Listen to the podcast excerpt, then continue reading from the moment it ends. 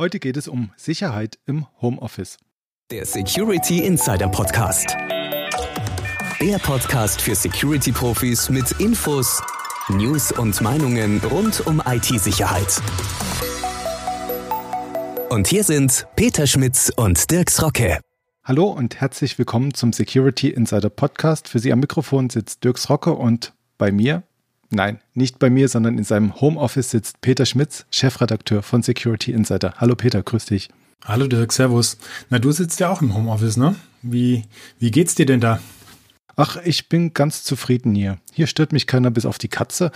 Aber wie geht's dir in deinem Homeoffice? Hast du dich auch schon eingelebt? Du warst ja vorher öfter im Büro. Ja, das stimmt. Also mein gut, ich äh, normalerweise vor, vor Corona äh, täglich im Büro und ähm, äh, seit Corona, also jetzt seit gut, ähm, seit gut sechs Wochen äh, bin ich im Homeoffice und das ist so eine gemischte Erfahrung, ehrlich gesagt. Also so Sachen wie jetzt hier die Podcasts, ähm, die funktionieren sehr gut. Ähm, was, ähm, was teilweise schwieriger ist, ist tatsächlich äh, das Remote-Arbeiten ähm, über Terminal-Server oder Remote-Login. Ähm, da ist man teilweise dann doch sehr limitiert durch die Bandbreite oder durch die äh, Kapazitäten des Terminal-Servers und das ähm, macht manchmal das Arbeiten nicht ganz so effizient, wie man sich wünscht. Mhm. Also du sagst es schon, für dich als Einzelnen tun sich da schon gewisse Probleme auf, äh, wenn du halt remote auf deinen Arbeitsplatz zugreifen willst. Aber jetzt äh, stell dir mal vor, wie das für Unternehmen ist. Da ist das jetzt nicht nur einer, den die anbinden müssen, sondern plötzlich von vielleicht jedem Zehnten die gesamte Belegschaft. Mhm. Genau. Das ist aber auch der Grund, warum wir heute äh, äh, dieses Thema beim Podcast haben, ne? dass wir uns mal anschauen wollen, wie ähm, mit welchen Problemen denn Unternehmen beim Thema Homeoffice kämpfen müssen jetzt ähm, und welche Lösungen es dafür auch gibt. Genau, und da haben wir natürlich wieder einen kompetenten Gast am Mikrofon, und zwar ist das der Wolfgang Kurz, der ist CEO und Gründer vom Consulting-Dienstleister Indevis. Hallo Herr Kurz. Wir haben ja jetzt wirklich in den letzten Wochen äh, schon viel gesehen, dass äh, äh, gerade durch die Corona-Krise ähm, wirklich äh, viele Unternehmen mit, äh, mit dem Problem Homeoffice konfrontiert sind. Ähm, und oft ist es ja wirklich so, dass da einfach die Angestellten ihren Firmen-PC mit nach Hause nehmen und vielleicht sogar äh, auch den, den eigenen PC verwenden und ähm, damit quasi die Arbeit nach Hause genommen wird. Und, äh, und man sich denkt, naja, ähm, jetzt bin ich bereit für Homeoffice. Aber das ist ja eigentlich oft nicht so. Jetzt meine als erste Frage, welche Überlegungen oder welche, welche Planungen sollte denn ein Unternehmen eigentlich äh, machen, bevor es ähm, Mitarbeiter ins Homeoffice schickt?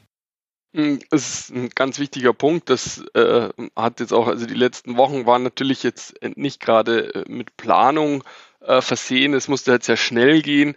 Äh, das heißt, die Unternehmen waren quasi gezwungen, äh, die Mitarbeiter von zu Hause arbeiten zu lassen das hat natürlich äh, sehr viel Probleme gemacht oder immer wieder Probleme gemacht und ähm, mit der entsprechenden Planung kann man da natürlich gegenwirken. Allerdings muss man auch dazu sagen, wenn wir heute in normalen Zeiten zum Beispiel für 10% äh, Heimarbeitsplätze oder Remote-Arbeiten planen, äh, dann wird das nicht zwangsläufig für 100% der Belegschaft gehen. Also das, äh, denke ich, ähm, muss man im Hinterkopf behalten, ähm, wenn, wenn sich diese Mengen so drastisch ändern, wie das jetzt in der Corona-Krise der Fall war, äh, wird man voraussichtlich immer äh, auf, auf Probleme stoßen, es sei denn, man, man hält unglaubliche Ressourcen vor, ähm, die, man, die man nicht zwangsläufig vorhalten möchte. Ähm, das ist ein Kostenthema. Ja.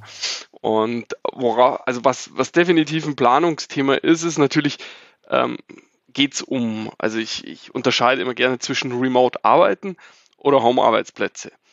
Weil Remote-Arbeiten ist im Grunde das, was, was wir alle schon mal gemacht haben, dass man mal am Freitag von zu Hause arbeitet und ein Home-Arbeitsplatz ist im Grunde der Arbeitsplatz zu Hause und der unterscheidet sich doch, denke ich, äh, gravierend von, von Remote-Arbeiten. Und äh, ich denke, die meisten, die jetzt zwar im Homeoffice sind, arbeiten remote, weil die wenigsten natürlich die, die baulichen Bestimmungen haben, eigene absperrbare Büros zu Hause und so weiter.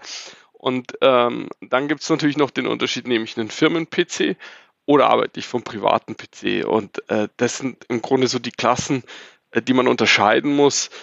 Ich denke jetzt in der Corona-Krise hatten wir 50-50. Der eine Teil hatte also Firmen-PCs, also Notebooks, und der andere Teil musste wirklich den Privat-PC mhm. starten. Sie haben jetzt auch vorhin die, die, ähm, die Zahlen angesprochen und die Ressourcen. Ähm, da ist es ja schon ähm, quasi auch, auch also da, da geht es ja wirklich dann um die Infrastrukturmöglichkeiten, also sprich die Rechenleistung, die Netzbandbreite, Endgeräte und so weiter und auch die, die Softwarelizenzen. Ähm, das ist ja unter Umständen auch ein ganz gewaltiger Kostenfaktor, der da auf ein Unternehmen zukommt, gerade wenn es dann ähm, kurzfristig sowas äh, ähm, aus dem Boden stampfen muss, ne?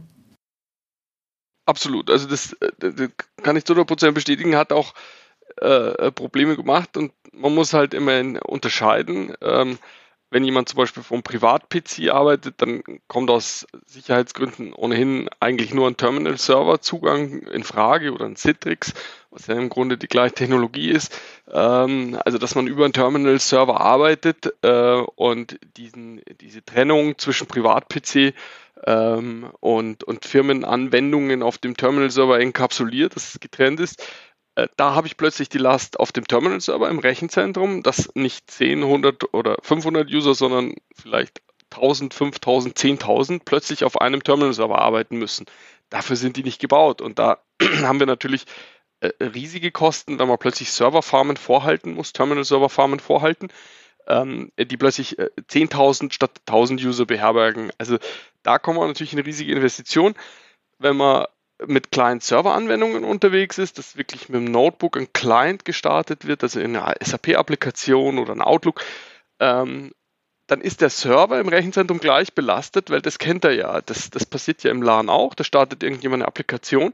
Allerdings sind wir dann sofort in der Netzwerkthematik drin, dass die, dass die Internetanbindung nicht reicht, dass die Internetanbindung zu Hause vielleicht nicht reicht, dass die Paketlaufzeiten zu hoch sind und das sind natürlich Dinge, die kann man auch nicht so schnell nachziehen, weil ich kann nicht, äh, wenn ich heute als, als Firma eine Internetbandbreite von 100 Megabit habe, äh, die innerhalb von äh, Tagen auf 1 Gig, 5 Gig, 10 Gig erhöhen, das geht, das muss man oft, muss man Kabel verlegen, mhm. also Glasfasern neu verlegen und können auch die Provider nicht mit Software-Updates, sondern die müssen wirklich auf physische Hardware einbauen.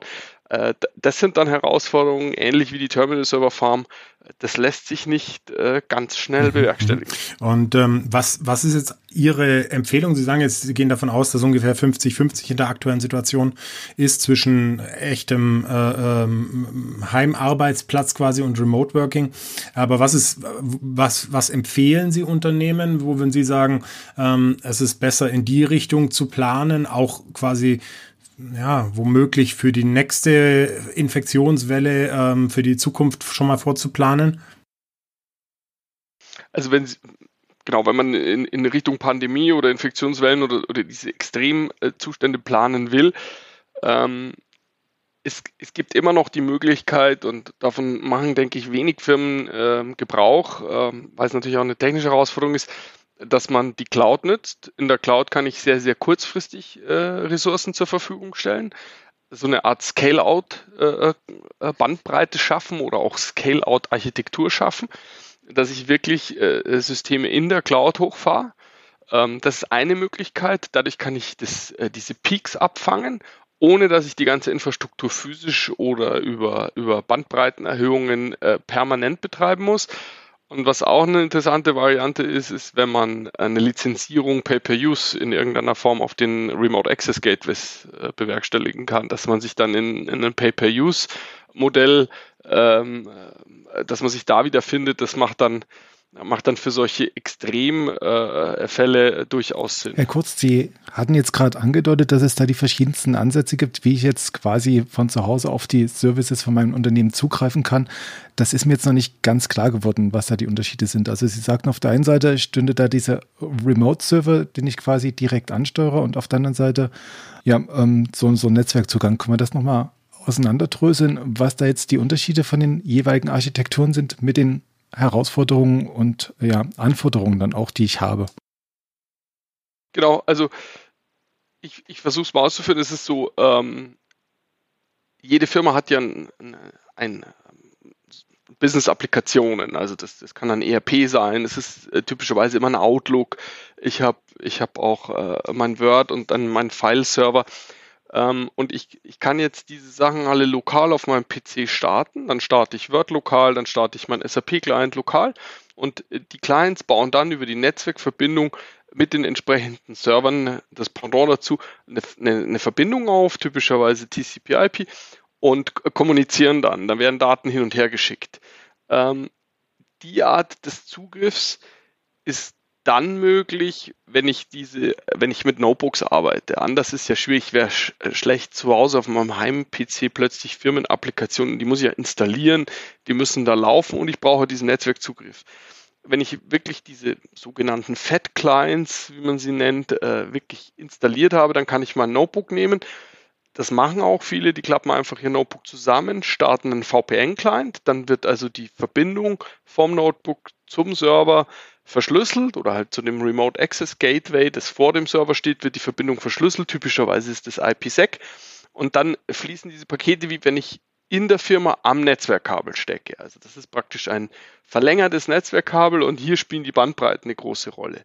Hier muss ich natürlich zu Hause eine gute Bandbreite haben und die Firma braucht eine gute Bandbreite. Also die Anbindung zu meinem Rechenzentrum muss äh, gewährleistet sein. Dann brauche ich äh, ausreichend, ähm, ausreichend äh, Durchsatz. Wenn plötzlich 1000 Leute kommen oder 10.000, dann kann diese Bandbreite zu klein werden und diese Server-Client-Applikationen werden träg. Das Arbeiten ist dann nicht mehr möglich. Andere Alternative ist, ich starte auf meinem äh, Endgerät gar keine Applikation mehr, sondern nur eine Art Videoübertragung. Dann starte ich die Applikation auf einem sogenannten Terminal-Server. Der steht dann in einem Rechenzentrum neben dem eigentlichen äh, ja, Exchange-Server. Steht dann ein Terminal-Server oder neben dem SAP-Server, neben dem HANA-Server steht ein Terminal-Server. Dort ist der gleiche Client installiert, wie er auch auf Notebook installiert ist aber ich starte ihn auf diesem Terminal-Server in meiner sogenannten User-Session. Ich melde mich an diesem Terminal-Server an, der, der, hat die vergleichbare Oberfläche von meinem Windows 10, von meinem Windows 7, je nachdem. Und ich starte dann dort die Applikation. Es werden wirklich nur die Bildschirminhalte übertragen. Und ich arbeite dann praktisch mit diesem Bildschirminhalt, das ist praktisch ein Video, den ich mir da anschaue in, in Echtzeit. Ich kann meine Maus bewegen in Echtzeit. Da sind die Bandbreiten sehr gering natürlich, weil wirklich nur das, das Delta des Bildes übertragen wird. Auf meinem Endpunkt läuft so gut wie nichts außer dieser Terminal Service Client und eine Verbindung auf einem einzigen Port, das ist dieser Terminal Server Port, die wird verschlüsselt und ähm, ich arbeite dann im Rechenzentrum. Ich nutze die Re äh, Applikation im Rechenzentrum. Und wenn dort statt 100.000 Leute kommt, dann wird der Terminal-Server das nicht mehr packen, er muss ja tausendmal die Applikation starten. Das heißt, ich muss dann da äh, Serverkapazitäten massiv nachrüsten, habe natürlich aber den Vorteil der geringen Bandbreite auf meiner Internetanbindung. Mhm. Weil da ist der Unterschied. Okay, Sie, Sie sagten es, bei so einem Terminal-Server bräuchte ich eine geringere Bandbreite. Ich habe jetzt versucht, das im Geiste mal ein bisschen nachzuvollziehen und äh, sehe mich jetzt von dem Formular irgendwelche Daten eintippen. Sind diese Daten, die ich da eintippe, tatsächlich ja so viel größer als jetzt die Videoübertragung oder denken Sie jetzt an eine andere Anwendung, wo tatsächlich mehr Daten anfallen und was wäre das denn? Also da muss man, ja, ich verstehe den Ansatz. Wir müssen nur aufpassen, je nachdem, wie die Applikationen, die lokalen Applikationen gebaut sind, ist der Bandbreitenbedarf wesentlich höher, als Sie sehen, weil oft Sie starten den Client und je nachdem, wie intelligent, das hängt auch ein bisschen vom Alter der Anwendung ab. Je älter die Anwendung, dann ist oft sehr viel Intelligenz am Client. Das heißt, es wird ganz, es werden ganz viele Daten erstmal geladen, bevor sich eine Eingabemaske überhaupt öffnet werden oft Megabyte an Informationen übertragen, dass der Client überhaupt arbeiten kann. Und wenn, wenn Sie dann äh, zwei Eingaben machen, dann wird je nach äh, Qualität der Applikation oder wie sie gebaut ist, auch wieder Megabyte zurück übertragen. Also das mag vielleicht, es mögen vielleicht nur zwei Zeichen sein, aber die Menge an Daten, die übertragen wird, ist, ist, ist oft sehr, sehr hoch bei diesen Client-Server-Anwendungen, gerade wenn sie ein bisschen älter sind. Ähm, natürlich ist auch beim Terminal-Server so, dass wenn Sie ein Video auf dem Terminal-Server anschauen, Sie eine höhere Bandbreite brauchen. Allerdings sind die Kompressionscodecs, die verwendet werden, äh, bisweilen sehr, sehr gut. Das heißt, Sie können auch mit CAD-Arbeitsplätzen arbeiten. Ähm, äh, da, da wird sehr stark komprimiert auf dieser Übertragung, ähm, sodass das äh, in Summe auf jeden Fall äh, äh eine bandbreitenschonendere Alternative mhm. ist. Okay. Ähm, lassen Sie uns jetzt nochmal ausdröseln, wie ich meine Infrastrukturen entsprechend anpasse. Also wenn ich es jetzt richtig rausgehört habe, ähm, taugen die Fat-Clients tatsächlich für die Leute, die ihr eigenes Notebook von der Firma haben und ähm, ja, diese Terminal-Server-Streaming-Geschichte taugt eher jetzt für diese Bring-Your-Own-Device-Szenarien, richtig? Absolut, so kann man es im Grunde hm, zusammenfassen. Okay, ähm, gibt es noch eine Alternative, um jetzt quasi diese Clients in einer sicheren, vielleicht containerisierten Form auf mein eigenes Gerät zu bringen? Also wenn Sie den Aufwand äh, gering halten wollen, ähm, sehe ich die zwei, also in der Praxis sehen wir eigentlich die zwei Lösungen, dass man entweder wirklich mit seinem Notebook arbeitet und äh, die lokalen Applikationen startet. Man kann das auch beliebig kombinieren, dass manche Sachen auf dem Terminal-Server gestartet werden. Äh, das ist für den User äh, halbwegs transparent, wo das läuft, sieht er nicht. Er kann, es kann also durchaus aus einem Mischbetrieb sein. Also viele Firmen haben Terminal-Server und äh, ganz normale Applikationen in Kombination, weil sie auch nur ein Icon dann von der Applikation auf dem Desktop haben, starten das. Für sie schaut es transparent aus. In Wirklichkeit wird es aber auf dem Terminal-Server gestartet. Containerisierung von Arbeitsplätzen, die man dann auf lokalen Rechnern zu Hause startet, das ist zwar technisch möglich, theoretisch auch möglich, aber schon, schon eher kompliziert. Also das Ganze muss administrierbar sein. Äh, wir brauchen die entsprechenden Ressourcen auf dem Privat-PC dann. Hm.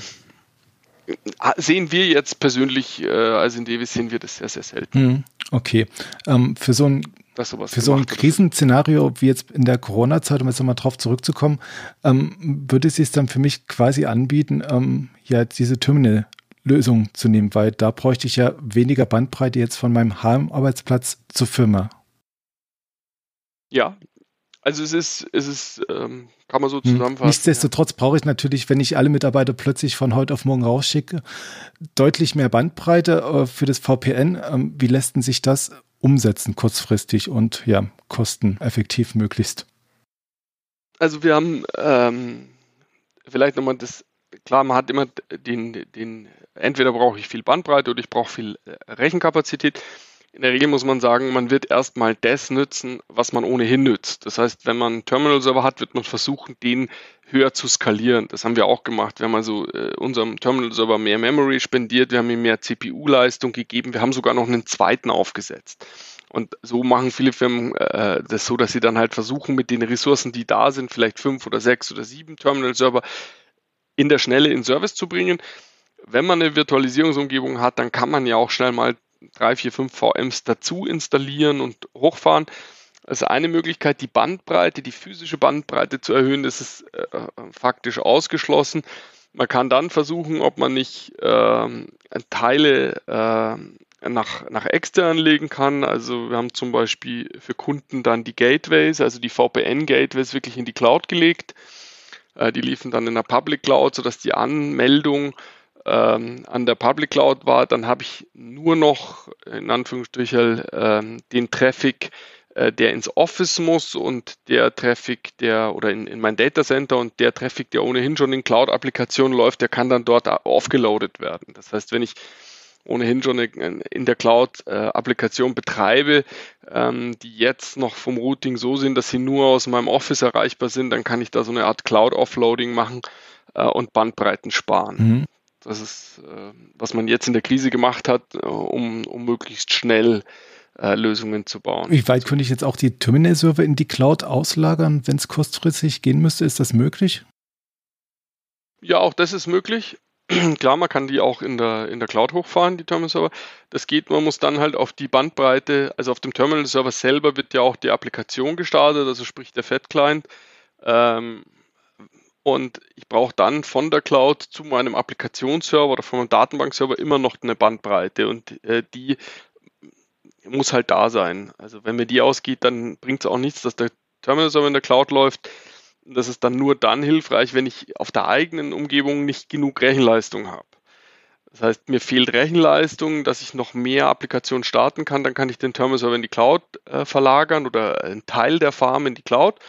Ähm, dann muss aber die Bandbreite zwischen diesen Terminal-Servern und den Applikationsservern, den Datenbankservern ausreichend sein, äh, da, weil sonst habe ich das gleiche äh, Phänomen, wie wenn ich die Applikation auf meinen Notebooks starte. Äh, Ähm, wenn mir da die Bandbreite dann ausgeht Richtung Data Center, dann, ähm, dann ist mir auch mhm. nicht geholfen. Wie sieht denn das aus? Also macht das einen Unterschied, wenn jetzt alle Clients auf quasi ein VPN-Gateway innerhalb der Firma zugreifen würden? Äh, Im Vergleich zu äh, alle Clients greifen jetzt auf so ein VPN-Gateway in der Cloud zu, die dann wiederum ähm, ja, den Terminal-Server in der Cloud nutzt, der dann wiederum zurück ins Unternehmen geht auf diese äh, Anwendungs-Backend-Server. Ähm, Gibt es da irgendwie Effekte durch Warnoptimierung, dass sich dieses geballte Volumen irgendwie besser handhaben lässt, als wenn jeder einzeln äh, zugreifen würde? Ja, das ist auch ein Effekt. Was wir äh, festgestellt haben, ist, dass äh, jetzt gerade in der, in der Corona-Phase, dass die Gateways, die lokal vorhanden sind, einfach die schiere Kapazität gar nicht hatten. Ähm, das, das war auch ein Learning, dass man festgestellt hat, ja, wir, mit 100, 500 Usern sind die wirklich an einem physischen Limit. Das heißt, wir kommen nicht höher, wir können keine 1000, 5000 User auf diese Gateways lassen, ohne dass wir die Gateways erweitern. Und nachdem die Gateways ja typischerweise auch irgendwie physische Hardware sind, ist das nicht so einfach möglich. Dann hat man sich dazu entschieden, dass man den Access, das Access Gateway in der Cloud virtualisiert und dann nur noch einen Single VPN-Tunnel hat, diesen Single VPN-Tunnel ein Stück weit optimiert, kann der Quos oder Kompression nützen, Warnoptimierung nützen ähm, und hat dann auf jeden Fall ein, ein, besseres Ergebnis. Man hat die Ressourcen, um die, um die Menge der Clients äh, überhaupt erstmal äh, zu connecten. Ähm, und man hat dann nur noch den Single Tunnel, den man in, der ist nicht so rechenintensiv, der ist nicht äh, so viel es ist nicht so viel Last und läuft oft auch dann von der zentralen Firewall und nicht von dem Remote Access Gateway. Und äh, dadurch äh, entspannt sich das Ganze ein Stück weit. Das haben wir, das war auch ein, ein Szenario, das, das häufig gewählt wurde, einfach um die zu kleinen Einwahl-Gateways äh, zu entlasten oder, oder überhaupt erstmal diese Masse an User auf die Gateways mhm. zu lassen. Und jetzt von der Entlastung im Rechenzentrum zurück zum eigentlichen Homeoffice. Ähm, das ist ja dann für die Endanwender eine komplett andere Situation. Das haben Sie auch angedeutet, diesen Unterschied zwischen diesen Remote-Arbeiten und diesen vollständigen Remote-Arbeitsplatz. Also die meisten arbeiten jetzt remote. Ähm, was ist denn da jetzt äh, aus Ihrer Sicht? Ähm, Gibt es eine Patentlösung, um diesen Remote-Arbeitsplatz ähm, halbwegs einzurichten? Also, dass man jetzt aus diesem Provisorium möglichst das Beste macht. Also, worauf sollte man dann achten äh, hinsichtlich der IT-Infrastruktur? Also wenn ich wirklich ähm, einen Home-Arbeitsplatz einrichten will, also Heimarbeitsplatz einrichten will, dann würde ich äh, immer ähm, die Standards der Firma übernehmen, eins zu eins. Das fängt dann an vom Schreibtisch über den Stuhl hin zur Telefonanbindung, über den Arbeitsplatz und die Bildschirme, also Desktop-Rechner oder, oder Notebook. Ähm, da würde ich mich möglichst nah an diesen Standards halten ähm, dann auch keine Einwahl-VPN-Verbindung, sondern eine permanente äh, Connection mit zum Beispiel SD-WAN äh, oder einer, einer dedizierten VPN-Lösung, äh, wo wirklich eine Hardware steht. Ähm, ich würde diese Heimarbeitsplätze auch in die Softwareverteilung, ins Patch-Management, alles mit hinein einbeziehen, allein schon aus Sicherheitsgründen und komplett trennen von jeglicher äh, äh, privater äh, WLAN-Installation, DSL-Installation. Man kann zwar äh, den Internetzugang nützen, aber ich würde es äh, zwingend äh, trennen, also physisch trennen, so dass die, dass die ganze VPN-Verschlüsselung ähm, wirklich nur für den, für den Heimarbeitsplatz da ist und, und dass da sich kein anderes Device mehr drin befindet in diesem Netz, sondern nur der Heimarbeitsplatz und dass es dann in das, in das ja, private WLAN äh, geht oder auf dem privaten DSL und aber da der Traffic da schon verschlüsselt ist und äh, dann auch entsprechend die gleichen Security-Richtlinien äh, fahren, wie ich das äh, auch in der Firma mache. Einfach um, um hier die gleichen Standards. Wie schaut das dann konkret aus? Also reden wir jetzt wirklich von dem physischen Device, was ich in meinen Router anstöpsle, über das ich dann in dieses Firmennetz gehe oder wie kann ich mir das vorstellen? Absolut, absolut. Das sind wie Sie Ihre Fritzbox kennen, so gibt es äh, kleine äh, VPN-Router, äh, die Sie wirklich äh, dann in Reihe nehmen. Sie stecken das äh, an Ihrem, an Ihrem Internetrouter an, der kriegt eine IP-Adresse und auf der anderen Seite hängt dann das Firmengerät. typischerweise schützt man diesen Zugang auch noch über, über Port-Authentisierung, dass wirklich auch nur das Firmengerät dort angesteckt werden kann, kein anderer Privat-PC. Und dann hat man schon eine ähm, vernünftige Sicherheit, ähm, dass, da, dass da keine Fremddevices äh, in diesem Netz sich befinden. Man kann dann überlegen, ob man VoIP-Telefon noch mit dazu nimmt. Ähm, das lässt sich dann auch direkt an diesem VPN-Device anschließen. Typischerweise haben die einen kleinen Switch äh, oder Hub und ähm, da, da kann man dann äh, eine Handvoll Geräte äh, mit an, anstecken. Die müssen sich alle authentisieren an dem Port, dass sie überhaupt Netzwerkzugang kriegen. Und die, äh, diese VPN-Boxen, die bauen dann auch nur einen Single VPN-Tunnel Richtung Data Center, Richtung Company auf und ähm, sind dann auch noch entsprechend geschützt. Und darüber kann man ein Der durchschnittliche Fachanwender, der jetzt mit IT nicht so sehr bewandert ist, ähm, wie einfach kann der so eine Lösung einrichten? Also müsste ich da quasi meinen Techniker jedes Mal mitschicken oder gibt es da auch so eine automatisierte Lösung, die ich einfach nur einstöpsel? Wie, wie sieht das aus? Also das, die, die Geräte sind zum Teil alle, also man kann sie vorkonfigurieren. Ähm, Mittlerweile sind fast alle dieser VPN-Boxen so, dass sie, sobald sie Internet äh, haben, sich an einem zentralen äh, Punkt melden, an einem Centralized Management, sich dann die Konfiguration runterholen, also ziehen und äh, sich praktisch selbst äh, konfigurieren und äh, das heißt, die, die Config wird aus, aus diesem Cloud-Managed-System runtergeladen. Äh, das System konfiguriert sich selbst. Sie stecken ihr Notebook an und fangen das Arbeiten an mhm. oder ihren, ihren festen PC, Bildschirm, Maus, Tastatur. Ich würde sagen, jeder, jeder Mitarbeiter, der heute äh, äh schon mal einen PC angesteckt hat, schafft das. Das ist also wirklich keine, äh, keine okay. Wie schaut es jetzt aus von der Bandbreite her? Wie viel Bandbreite sollte so ein Heimarbeitsplatz haben? Beziehungsweise müsste ich mich dann noch um das ja Quality of Service kümmern, dass dann quasi die Unternehmensdaten priorisiert durchgehen, wenn die Kinder jetzt Netflix gucken würden? Das ist natürlich immer ein, ein Problem, wenn die Kinder Netflix gucken. Wir können das nicht, äh, ähm, wir können das nicht äh, unterbinden, weil wir ja wie gesagt auch nur mit unserer VPN-Box als weiterer Client äh, in diesem Netz sitzen und wir auf den Kunden, also auf den ähm, äh, Mitarbeiterrouter ja keinen Einfluss nehmen können. Dadurch äh, geht auch mit Quality of Service an der Stelle nichts. Ähm, wir müssen dann einfach dafür sorgen, dass die nötige Bandbreite auf dem DSLR ist. Wir haben das mittlerweile in, in urbanen Gegenden, ist es eigentlich problemlos möglich, weil 50 bis 100 Mbit ähm, sind ja durchaus schon Standard. Ähm, wenn der Mitarbeiter am Land wohnt, kann das schon mal problematisch werden. Dann äh, muss man mitunter so weit gehen, dass man einen zweiten Anschluss legt. Ähm, und ansonsten ähm, jetzt rein organisatorisch äh, kann man es auch so lösen, dass man den Aufpreis dann als, als Arbeitgeber den Aufpreis äh, zum nächstgrößeren Anschluss übernimmt oder solche Lösungen sind ja dann auch. Hm. Sie sagten jetzt schon, organisatorisch gibt es auch einige Herausforderungen. Ich habe jetzt noch wie gesagt, ich denke die ganze Zeit mit und versuche mir das Ganze vorzustellen.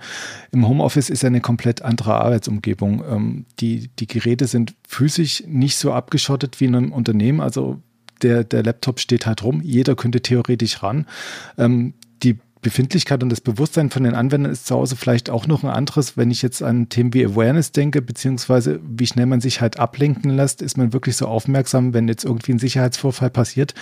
Ähm, haben Sie da irgendwelche Tipps, ähm, wie man das ja beherrschen kann, handeln, wie man trotzdem die Sicherheit auch zu Hause bestmöglich wahren kann?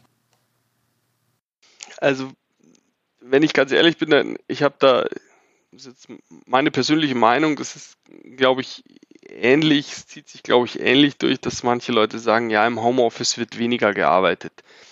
Oder im Homeoffice sind die Leute äh, dann beim Einkaufen und Rasenmähen und beim Friseur. Ich, ich, und genauso ist vielleicht die Denke, der Mitarbeiter ist zu Hause mit äh, vertraulichen Informationen weniger vorsichtig.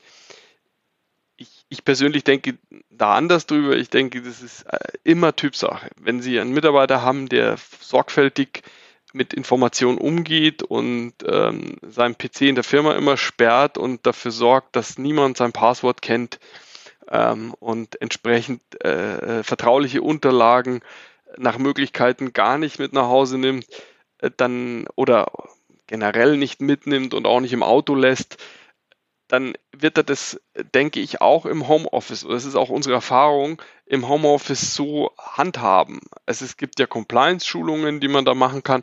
Würde ich auch immer empfehlen, gerade auch für Homeoffice nochmal eine extra Compliance-Schulung zu machen. Auf was muss man denn achten? Und äh, das, das liegt, glaube ich, in der Natur der Menschen.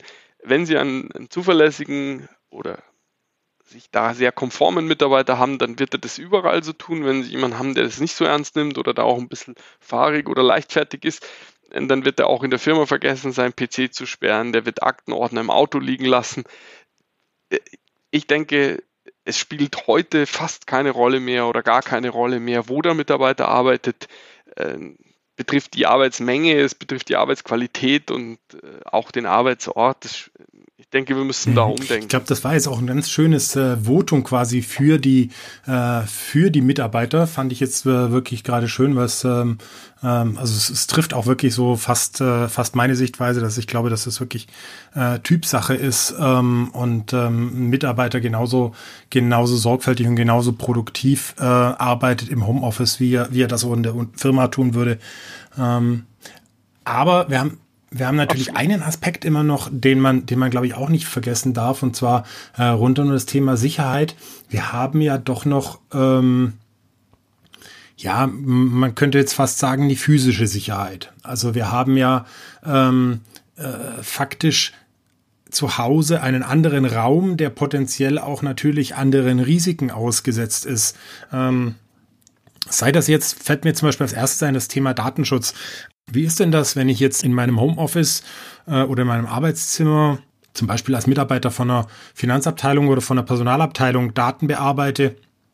habe ich ja das Risiko, dass zum Beispiel auch die Mitglieder meiner Familie die Möglichkeit haben, auf diese Firmendaten ähm, äh, ein, Einblick zu haben, wenn sie mir zum Beispiel auf den Bildschirm gucken. Sind das Sachen, die man dann ähm, äh, zusätzlich zum Beispiel durch Betriebsvereinbarungen oder ähnliches regeln muss? Oder? Mm, klar, also das sind natürlich Risiken, die man aber auch letztendlich in einem modernen Großraum mhm. immer wieder haben. Also, dass jemand in den Bildschirm schaut oder auch unser Büro ist im ersten Stock. Ich schaue hier gegenüber auf den Balkon. Wenn da jemand ein Fernrohr aufstellt, der kann mir direkt mhm. auf den Bildschirm schauen. Ähm, da muss ich halt überlegen, muss ich die Jalousien runterlassen? Muss ich die äh, Gardinen zuziehen? Wenn ich sowas tue oder ist mein Arbeitsplatz gar nicht dafür geeignet, dann muss ich ihn umstellen. Und ich glaube, die, die Herausforderung haben wir im Homeoffice und im Büro in gleichem Maße aus meiner Sicht. Das Argument früher, ja, dann liegen vertrauliche Daten rum, ist mit Paperless Office und die meisten Firmen sind nahezu paperless aus meiner Sicht kein Argument mehr, dass man irgendwo Dokumente wirklich liegen lässt. Es wird weniger gedruckt. Ich kann das Drucken auch am Heimarbeitsplatz komplett äh, ausschließen, dass nichts mehr gedruckt wird am Heimarbeitsplatz. Das kann ich unterbinden. Dann sind meine Daten ähnlich sicher. Sicher die, die physische, die Gebäudesicherheit ist nochmal eine andere, aber wenn der wenn der PC schon mal in der Form gehärtet ist, dass er sich am, am VPN-Device authentisiert und diese Kette ähm, gut aufgebaut ist, dann haben wir hier annähernd die gleiche Security wie in, in, einer, in einer Company, weil der, weil der Angriffsvektor wird halt mhm, immer kleiner. Das stimmt. Sie haben jetzt gerade tatsächlich äh, gleich schon meine nächste Frage ein bisschen vorweggenommen und zwar, äh, Sie haben die physische Sicherheit, die Gebäudesicherheit ange, angesprochen. Das ist natürlich auch nochmal ein ganz wichtiger Aspekt, ne? äh, gerade wenn wir jetzt von, von Leuten reden, die eben zum Beispiel in, wie gesagt, in, in der Finanzabteilung oder ähnlichem arbeiten. Ähm, wo wir um die, die physische Sicherheit im Zweifelsfall uns Gedanken machen müssen, des, ähm, des, des Zuhauses desjenigen. Ist das auch etwas, was man bedenken muss oder geht man einfach davon aus, dass die Sicherheit äh, größtenteils die gleiche ist wie, ähm, wie, wie in einem Unternehmen? Also wenn, wenn die Daten so sicher sind oder so sicher sein müssen, dass sie den, das Datacenter nicht verlassen dürfen, äh, würde ich sowieso sofort Richtung mhm. Terminal-Server denken weil dann ist der Angriffsvektor, dass ich diesen Bildschirminhalt abfilme und oder abfotografiere und das kann ich im Grunde ja überall tun. Und äh, dann ist der Angriffsvektor ähm, ist identisch äh, jeder anderen Umgebung und also ich sehe mittlerweile technisch äh, äh keinen Unterschied mehr. Also es, es, es, es macht, es, mhm. es nimmt sich nichts ob ich in der Firma arbeite oder, ja. oder zu Hause. Ja. Gut, und wenn die, wenn die ähm, Daten natürlich ähm, hochsensibel werden, wie irgendwelche DAX-Quartalsergebnisse, dann ist man ja ohnehin in den meisten Fällen äh, auch schon in Secure Data Rooms unterwegs. Also sprich die, sagen wir mal, die, die ultrasichere Version des Terminal-Servers quasi. Ähm, das, äh, da hat man ja dann nochmal einen zusätzlichen Layer an Sicherheit. Ne?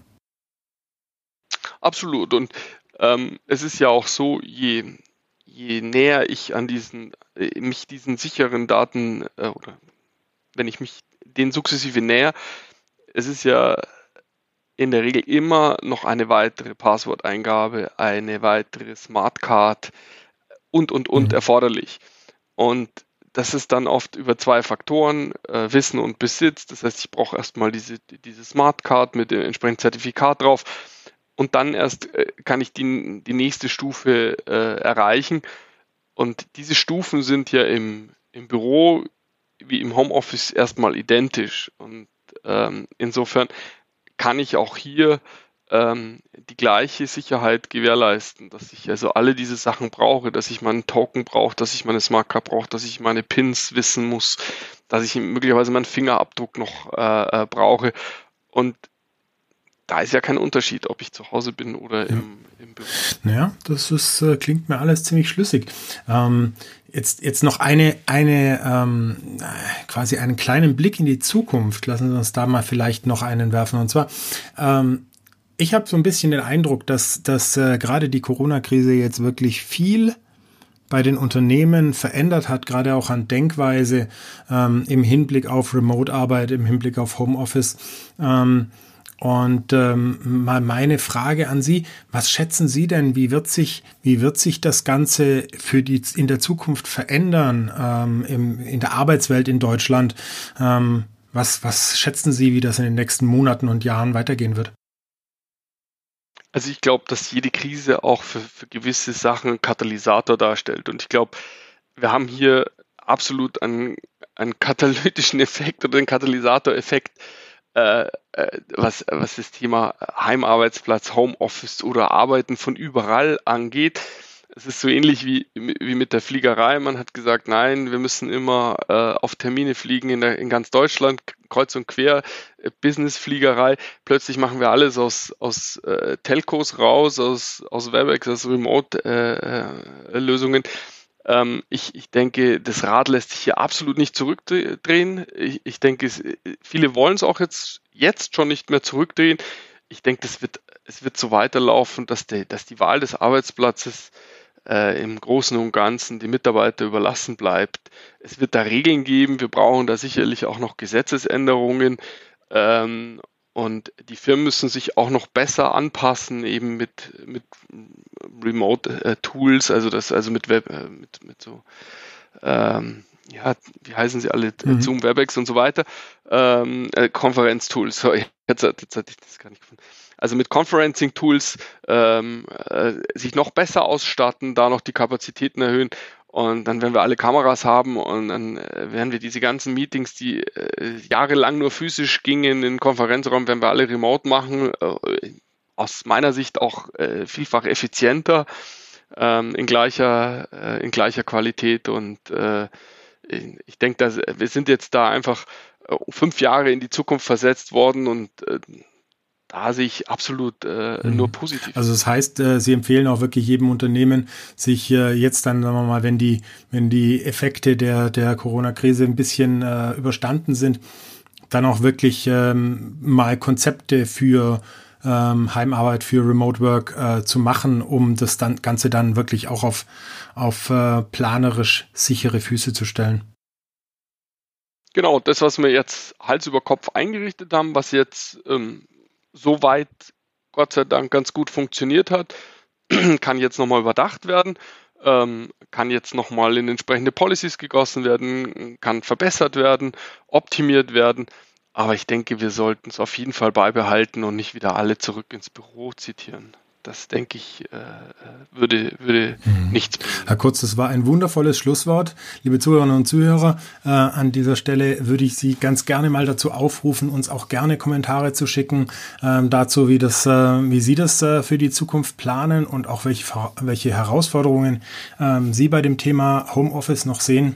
Aber kurz, ich bedanke mich für das äh, sehr, sehr informative und unterhaltsame Gespräch und für, ähm, für Ihre Zeit. Und ähm, ja, ähm, von meiner Seite aus, wie gesagt, vielen Dank fürs Dabeisein, liebe Zuhörerinnen und Zuhörer. Und ähm, wie immer, bleiben Sie sicher, bleiben Sie gesund. Bis zum nächsten Mal. Das war der Security Insider Podcast. Der Podcast für Security-Profis mit Infos, News und Meinungen rund um IT-Sicherheit.